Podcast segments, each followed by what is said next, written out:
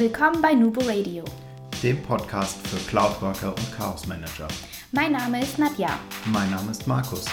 Wir sind die Nubo Workers und das ist unser Podcast.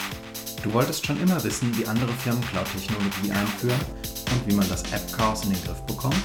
Dann bist du hier genau richtig. Wir versorgen dich mit den neuesten Informationen zu cloudbasiertem Arbeiten, liefern Input zu Best Practices und reden ganz offen über die Notwendigkeit von Chaos Management. Hallo und herzlich willkommen zu einer neuen Folge Nubo Radio.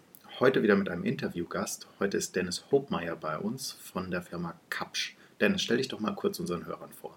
Ja, hallo. Freut mich, dass ich dabei sein darf. Mein Name ist Dennis Hopmeier, wie du schon gesagt hast. Und ähm, ja, ich habe einen eigenen Blog, Podcast und ja, haben wir heute ein bisschen was vorbereitet. Genau, wir werden das Interview auch über verschiedene Wege streuen. Dennis wird kann es auch bei sich gerne nochmal teilen. Und wir gucken uns heute gemeinsam mit Dennis mal ein bisschen das Thema OneDrive an. Dennis, was ist denn OneDrive so im Allgemeinen überhaupt?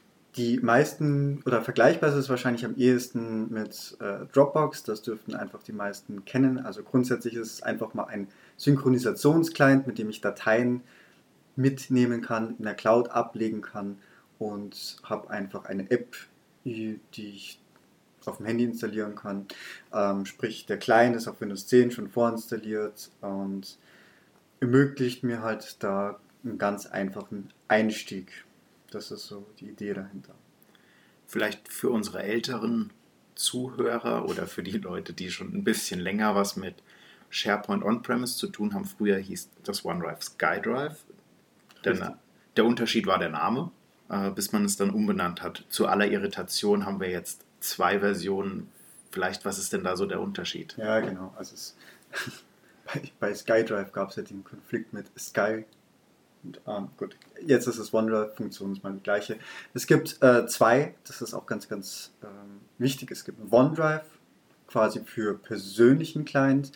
Äh, da kann sich jeder registrieren. Ich glaube, man kriegt 5 GB kostenlosen Speicher. Das wurde bisschen reduziert. Genau, ich glaube, ähm, ich habe noch so eine alte Version. Ich habe in der Tat, glaube ich, noch 20 Gigabyte für umsonst. Ja, ja aber ich glaube, auch das wurde schon gestrichen. Ich hatte auch irgendwie mehr, aber ähm, genau. Und alles weitere ist dann im Prinzip OneDrive for Business. Das kommt dann aus dem Office 365 Abo.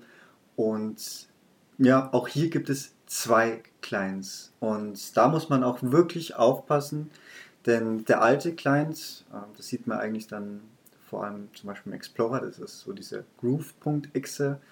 Ähm, das ist noch ein uraltes Relikt, funktioniert sehr schlecht. Also die Wahrscheinlichkeit damit zu scheitern liegt gefühlt bei 80 Prozent.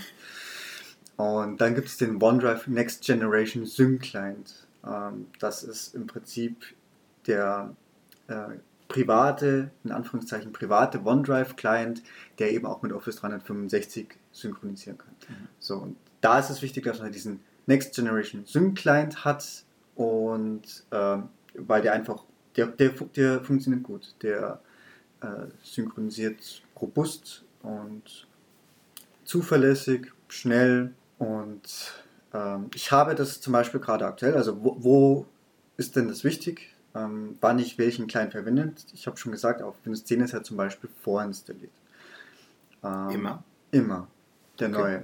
So, der alte kommt zum Beispiel noch mit einem Office-Paket mit. So, da kommt mhm. jetzt noch drauf an, wie ich Office verteile. Ähm, also die Wahrscheinlichkeit ist hoch, dass ich noch irgendwie mit, mit dabei habe. Wenn ich jetzt also SharePoint On-Premise im Einsatz habe, dann habe ich hier immer nur den alten Client. Der neue funktioniert gar nicht mit On-Premise. So, genau, das kommt jetzt die spannende Sache. Richtig, da funktioniert der alte einfach gar nicht. Und ist angekündigt, nicht etwa für SharePoint 2016, sondern kommt dann mit SharePoint 2019.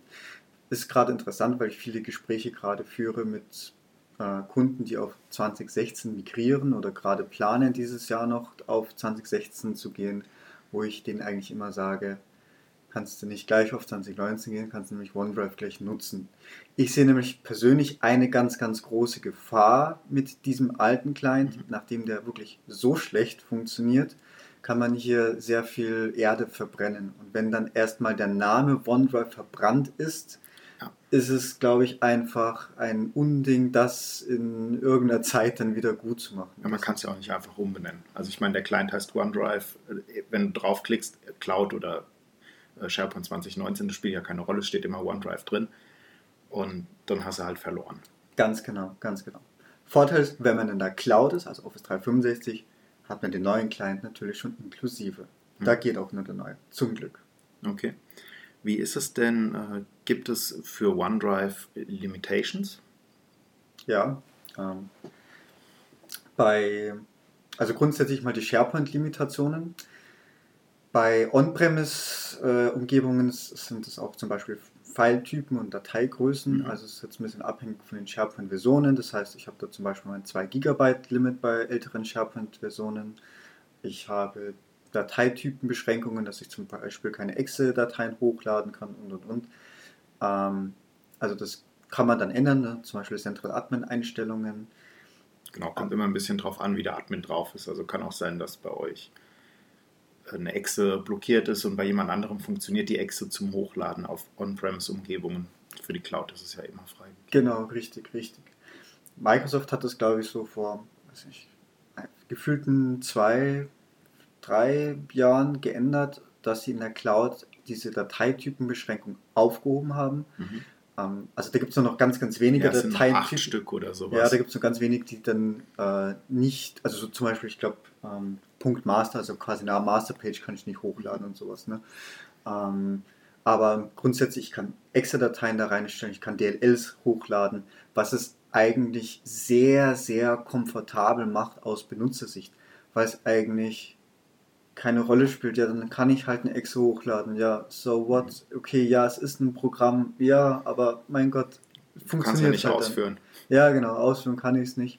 Aber wieder mit der Synchronisation, ich kann es mitnehmen, ich kann ein Programm komplett ablegen, starten, habe das dann immer dabei.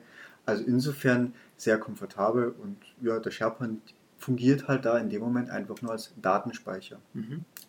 Und auch aktuelles Größenlimit ist auch sehr komfortabel, in der Cloud zumindest 15 GB pro Datei, was es dann sehr angenehm macht, auch gerade ne, wenn wir jetzt was ich, so Marketing-Events, Videos dann doch mal ganz schnell groß werden und in die Gigabytes gehen oder auch ISO-Dateien, das sind so meine großen Dateien, mit ja. denen ich arbeite lassen sich so noch ganz gut transportieren. Und grundsätzlich in Office 365 hat ja jeder Benutzer einen Terabyte Speicher und die ja, da hat man ein bisschen zu tun, um das voll zu kriegen, aber es sagen, machbar. Die, ja.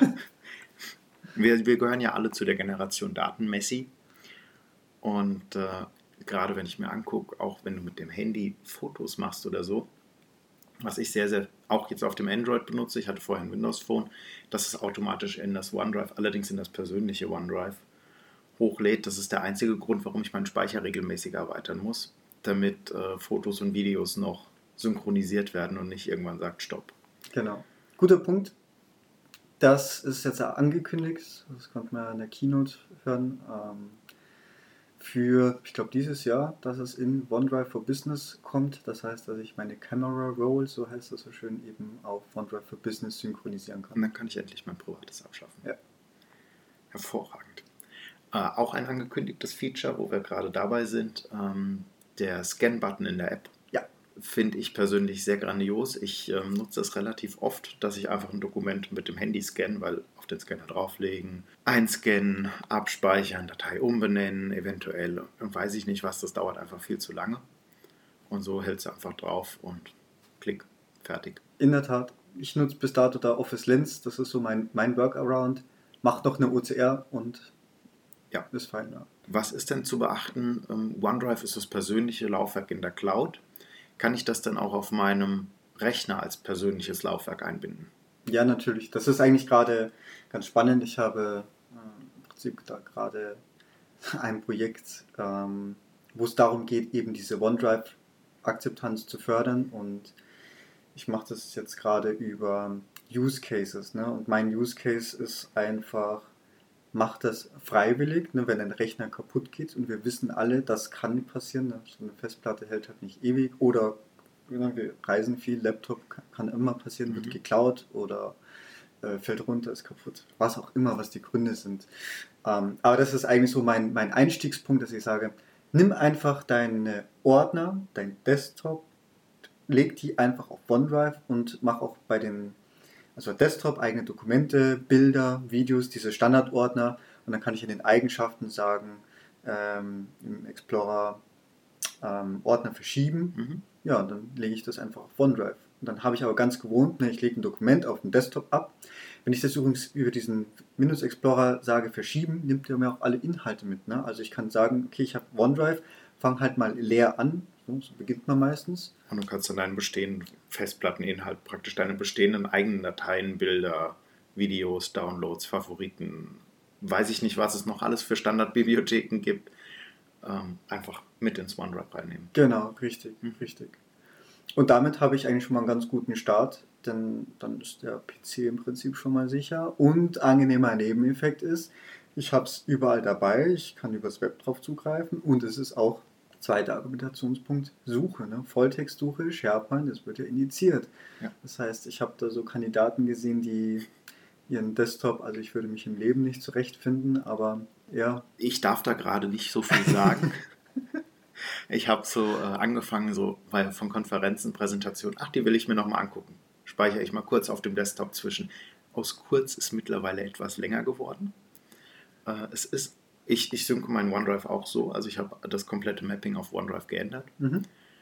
Und ähm, auch der Versuch, es mal auf dem Handy zu machen, weil das war dann noch so das Argument, ja, okay, dann habe ich es auf dem Handy schnell dabei.